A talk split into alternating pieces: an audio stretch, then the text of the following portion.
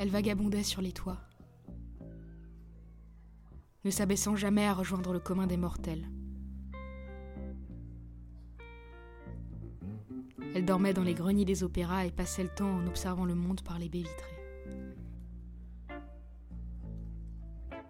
Elle avait Beethoven comme réveil et la vie comme spectacle.